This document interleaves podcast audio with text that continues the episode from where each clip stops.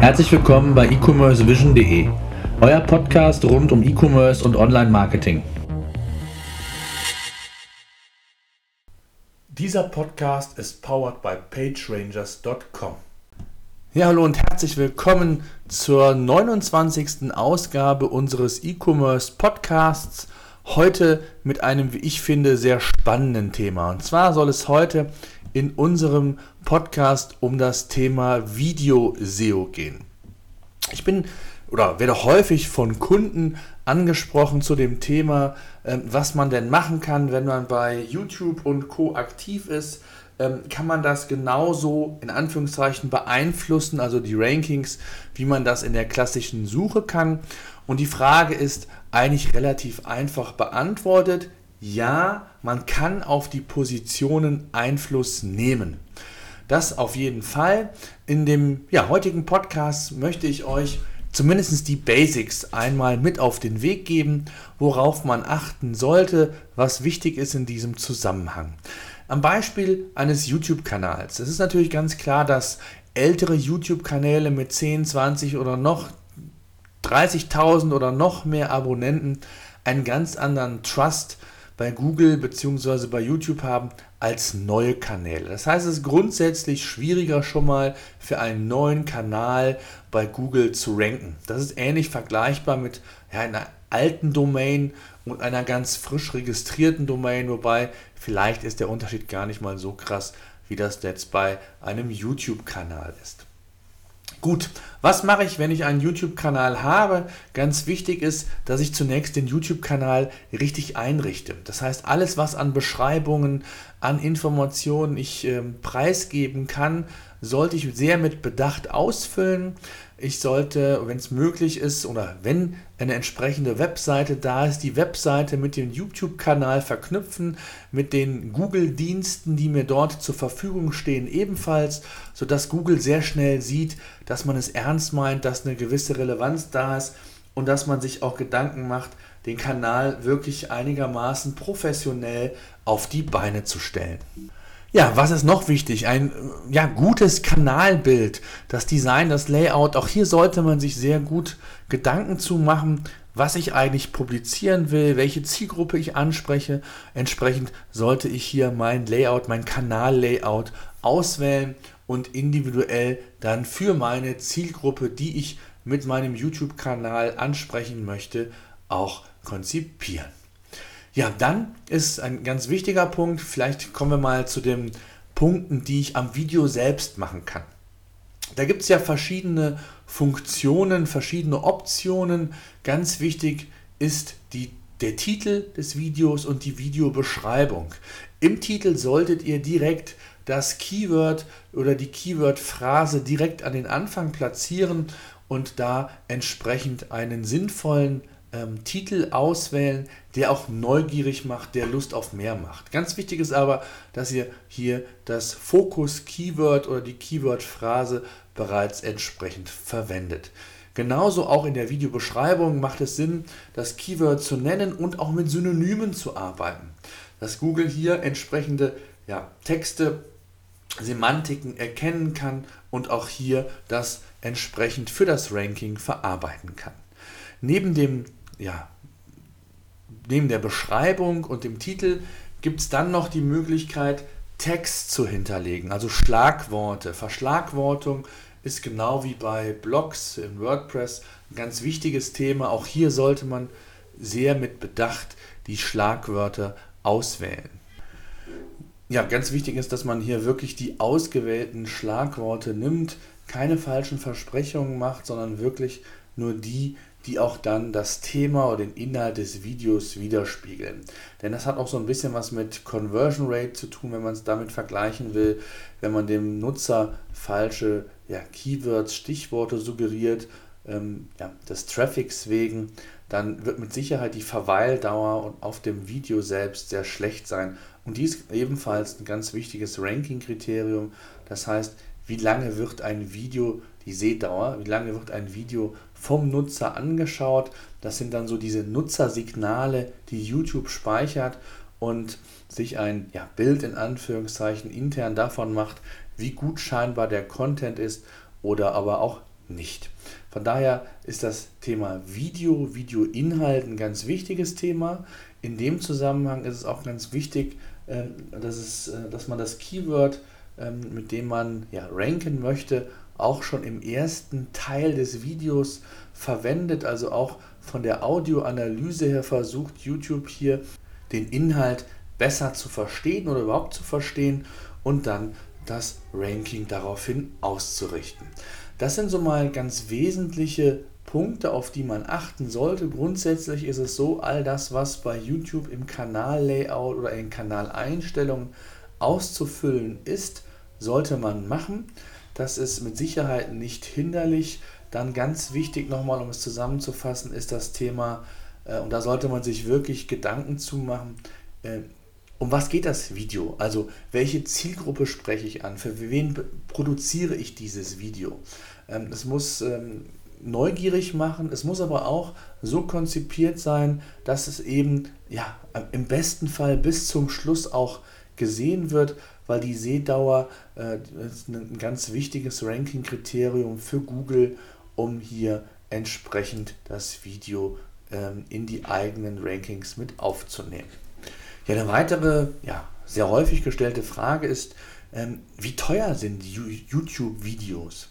Ähm, die Frage ist relativ einfach zu beantworten. Es kommt drauf an, denn auch hier im Bereich YouTube kann man äh, es sehr aufwendig äh, umsetzen und produzieren, inklusive Castings, Schauspieler, wenn man es ganz professionell machen will, wenn man als Unternehmen beispielsweise ein, ja auch die, das Thema Authentizität, Authentizität ähm, vermitteln möchte, dann kann man sicherlich auch auf Inhouse ähm, Mitarbeiter zurückgreifen, die letztendlich dann auch ähm, das Thema sehr, sehr gut abdecken können. Also es ist immer so eine Frage des Aufwands, den man letztendlich hier hat. Aber eine grobe Hausnummer, wenn man gefragt wird, ja, so ein, ein gut umgesetztes professionelles YouTube-Video äh, kostet dann schon mal zwischen 1000 und 3000 Euro. Aber wie gesagt, das ist immer so ein bisschen vom Aufwand dann letztendlich abhängig. Ja, und last but not least möchte ich noch einen kleinen Ausflug zum Thema Videowerbung mit euch machen. Das hat jetzt nicht explizit was mit YouTube als solches zu tun. Klar kann man bei YouTube auch Videos schalten, Videokampagnen umsetzen, aber das ist mit Sicherheit nicht der einzige Kanal. Im Programmatic Buying gibt es mittlerweile ebenfalls Möglichkeiten, Videowerbung gezielt auszusteuern und da entsprechend auf Bewegtbild zu setzen und die Zielgruppe über das Format Bewegtbild zu erreichen. Und ähm, in dem Zusammenhang erfahre ich oft, auch wenn ich bei Kunden bin, ähm, dass man eigentlich nur ja, Werbung schaltet, um die ja, klassischen Standard-KPIs vergleicht. Das sind die Video-Views, die Impressions ähm, also und die Klicks. Und das war es eigentlich schon. Und dabei sind ähm, ja, Erfolgsfaktoren einer Kampagne allgemein, insbesondere natürlich dann auch betreffend einer Videokampagne, ganz andere. Hm, zum einen äh, wäre das die Nettoreichweite. Egal ob klassisches Bannernetzwerk oder Videonetzwerk, die Nettoreichweite ist ja mit so das entscheidende Erfolgskriterium, wenn es nicht nur um kurzfristige Erfolge geht, sondern auch um längerfristige Kampagnen, um Nachhaltigkeit. Denn je größer die Nettoreichweite, desto größer ist natürlich auch die Wahrscheinlichkeit, dass ich Leute finde, die sich für mein Produkt, für meine Dienstleistung interessieren. Und von daher ist es ein ganz wesentliches Kriterium, wenn ihr mal Videowerbung schaltet, auch bei Vermarktern sonst wo, geht nicht auf die Bruttoreichweite, die wird euch meistens suggeriert, 50, 100, 300 Millionen, eine Milliarde Videoviews im Monat. Das ist schön, wenn es sich hierbei um eine Community handelt, die vielleicht ähm, pro Nutzer ähm, 100 oder 300 Videoviews generiert, dann wird meine Kampagne zum Scheitern verurteilt sein. Von daher lasst euch hier genaue Zahlen liefern und auch nicht abspeisen, wenn es da um irgendwelche ja, utopischen ähm, Bruttowerte geht. Ein weiteres Thema ist natürlich auch das Thema Frequency. Frequency Capping. Ne? Gerade aus dem Bannerbereich äh, kann man das äh, sehr, sehr gut einstellen, zu sagen, ich möchte, dass das Werbemittel maximal x-mal pro Zeitraum dem Nutzer eingeblendet wird. Und ähm, im klassischen Banner ja, waren es so zwischen vier und fünf Sichtkontakte, manchmal auch weniger, manchmal mehr. Das hängt so ein bisschen auch von der Zielgruppe vom Produkt ab, ähm, die dann dazu führten, dass ja, der Nutzer interagierte bzw. eine Aktion ausgeführt hat. Und im Videobereich würde ich das ähnlich sehen. Also geht hier nicht auf ein, wenn ihr es im Programmatic Buying beispielsweise einstellen könnt, auf ein Frequency Capping 1 direkt zum Kampagnenstart, also irgendwie nur die Werbung einmal dem Nutzer ein, äh, ja, präsentieren oder anzeigen, nur weil vielleicht das Thema Videowerbung etwas teurer ist und ihr auf TKP-Basis dann das Ganze bezahlen müsst. Da sind andere ja, Erfolgskriterien einfach wichtiger ähm, und da müsst ihr so ein bisschen während der Kampagnenlaufzeit mit spielen und das Ganze auch optimieren. Also halten wir fest, Netto-Reichweite, Frequency Capping sind ganz wichtige Dinge. Was ist noch wichtig? Ich hatte es ja bereits schon eingangs gesagt, ihr produziert die Videos für eure Zielgruppe, wenn es um das Thema YouTube ging. Anders, äh, nicht anders ist es auch bei der Werbung. Ihr produziert Videowerbung für eure Zielgruppe. Das heißt, im Vorfeld muss völlig klar sein, wer ist die Zielgruppe und ja, wie produziere ich oder wie erreiche ich die Zielgruppe am besten mit meinem Video.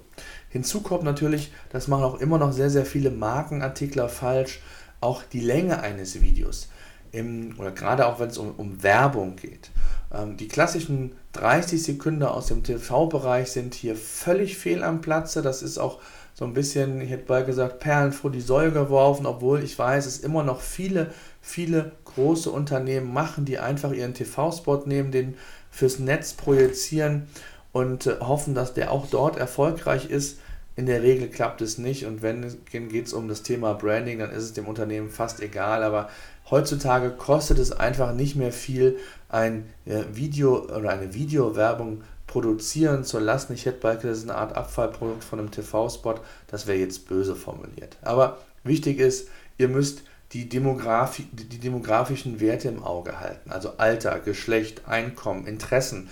Gerade beim Pro Programmatic Buying habt ihr hier Möglichkeiten, die Werbung sehr gezielt auf diese demografischen Werte hin auszusteuern. Ja, gerade auch, wenn ihr das verlängert mit einer AdWords-Videokampagne, auch hier könnt ihr sehr gezielt Angaben zur Zielgruppe machen, beziehungsweise das über Keywords regeln, die dann entsprechend ausgesteuert werden. Das ist übrigens auch nochmal ein Tipp.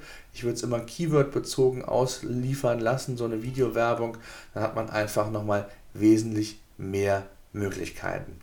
Dann ist natürlich das Thema auch Sehdauer, Verweildauer ein ganz ein wichtiger Punkt. Also die Sehdauer ist auch ähnlich wie bei YouTube. Je länger der Nutzer sich die Videowerbung anschaut, desto größer das Interesse und desto höher die Wahrscheinlichkeit, dass er auch auf die Werbung klickt und dann vielleicht auf die Landingpage oder auf die Transaktionsseite im Shop, wo auch immerhin gelangt. Und da sind wir beim nächsten Punkt. Ein weiterer wichtiger KPI ist dann die Verweildauer auf der Landingpage. Also wenn dann mal der Nutzer schon geklickt hat, ist natürlich ganz wichtig zu sehen und festzustellen, wie lange bleibt er auf dieser Seite. Ähm, wenn ihr seht, er ist nur im Schnitt drei Sekunden auf der Seite, dann wird man relativ schnell zu der Erkenntnis kommen können, dass die Landingpage scheinbar nicht so aufgebaut ist, wie der Nutzer sich das wünscht. Vielleicht aber auch das Video nicht so ist, was man dem Nutzer suggeriert, nach einem Klick dort vorzufinden. Also gibt es verschiedene Dinge, die da zu berücksichtigen und die natürlich auch während einer Kampagne optimiert werden können. Von daher achtet immer auch auf die Verweildauer eurer Landingpage, wo das Ganze hingeschaltet wird. Ähm, ganz wichtiger Punkt ist auch, das ist eine Kenngröße aus dem TV, der Gross Rating Point, also der GRP, den sollte man auch immer im Auge halten, äh, ist mit Sicherheit ein veraltetes Kriterium, aber es ist ein standardisiertes und das ist im Bereich Videowerbung relativ selten, dass da es irgendwelche Standardgrößen oder Standard, Standards gibt. Äh, beim GRP sieht das anders aus, da könnt ihr auch die verschiedenen Kanäle dann mit vergleichen, was mit Sicherheit sinnvoll ist. Und ja, alles macht keinen Sinn, wenn ihr, und das habe ich immer wieder mal fallen lassen, die Kampagne nicht regelmäßig analysiert und optimiert. Und da gibt es unheimlich viele Möglichkeiten, was ich optimieren kann. Ich habe ein paar erwähnt, das Frequency Capping, die Länge des Videos. Ich kann verschiedene Varianten äh, schalten und testen und schauen, welche der Länge im, im, im Normalfall sind so um die ja, 7 bis 12 Sekunden, sagt man, ist so die Optimallänge. Ähm, aber das kann man auch mal testen und variieren, äh, ist mit Sicherheit ein ganz wichtiger Punkt. Inhaltlich kann ich das differenzieren. Ich kann verschiedene Landingpages einsetzen. Also es gibt da eine ganze Menge, was ich machen kann, kann Interessen aussteuern unterschiedlich. Ich habe die Möglichkeit, auch im Retargeting und all diesen ganzen Targeting-Kriterien ähm, ja, fein zu justieren, an den Stellschrauben zu drehen, ähm, sodass man also wiederum sagen kann, wer eine erfolgreiche Kampagne, und da ist es völlig egal, ob Videowerbung oder klassische Bannerwerbung umsetzen möchte, der muss sehr eng an seiner Kampagne dran sein, der muss wirklich auch immer wissen, was ist da Sache, was wurde geändert, wie sind die Stellschrauben verdreht worden und welche Auswirkungen hat das. Das heißt, es ist immer ein permanentes Beobachten, Analysieren und Optimieren. Und das Ganze macht nur dann Sinn, wenn ich das Ganze auch tracke. Das heißt also auch kanalübergreifend tracke, damit ich keine Äpfel mit Birnen vergleiche. Und da fängt schon an, das ist für viele schon ein ganz großes Problem.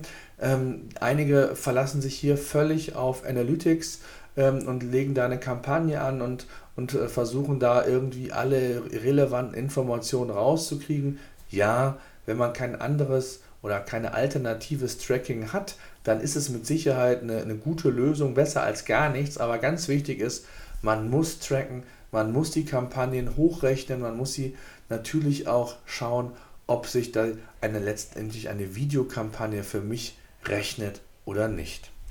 Das mal so als kleiner Exkurs zum Thema Videowerbung, Video-SEO, das war so das Hauptthema. Das haben wir besprochen, zumindest die wichtigsten Dinge. Es ist ein ganz komplexes Thema. Ich habe natürlich nur ein paar Dinge, so die wesentlichen Basics mal angeschnitten. Sollte da äh, weiteres Interesse sein, schreibt es gerne in die Show Notes oder unterhalb des Artikels auf E-Commerce Vision, dann können wir gerne diese Diskussion fortführen, beziehungsweise vielleicht äh, überlege ich mir mal eine Artikelserie zu dem Thema äh, bei uns auf E-Commerce Vision zu machen. Ja, das soll es gewesen sein und äh, ihr seht, ich habe mein Versprechen wahrgemacht. Es dauert nicht wieder einen ganzen Winter, bis die nächste Podcast-Ausgabe erscheint. Im Gegenteil, ähm, so zum Start habe ich mir gedacht, äh, möchte ich euch doch nochmal so ähm, einen ganz kurzen Tonus nochmal eine neue Ausgabe präsentieren. Das wird jetzt nicht für die Zukunft immer mir gelingen, auch aus Zeitgründen. Heute ist es mir gelungen, weil Feiertag ist und da ich ein bisschen Zeit hatte, ähm, habe ich hier noch eine weitere Folge produzieren können. In Zukunft werden wir ja mit Sicherheit auch viele interessante Interviewpartner hier an dieser Stelle begrüßen zu verschiedensten Themen im Online-Marketing zum Thema E-Commerce. Das wird spannend, wenn hier wirklich die Experten auch aus dem Nähkästchen plaudern und ja, euch mitteilen, Tipps geben, inspirieren, was man hier alles zum Thema E-Commerce und Online-Marketing machen kann. Das soll es gewesen sein für heute. Ich danke fürs Zuhören. Bis demnächst. Ja, und wer den Podcast bis hierhin ertragen hat, auch nochmal ein Riesen-Dankeschön an unseren Sponsor pagerangers.com, ein ganz neues SEO-Tool auf dem Markt, inklusive der Search-Konsolendaten, die da sehr, sehr übersichtlich zu sehen sind. Vielen Dank, schaut vorbei, ihr könnt das Tool 14 Tage lang kostenlos testen.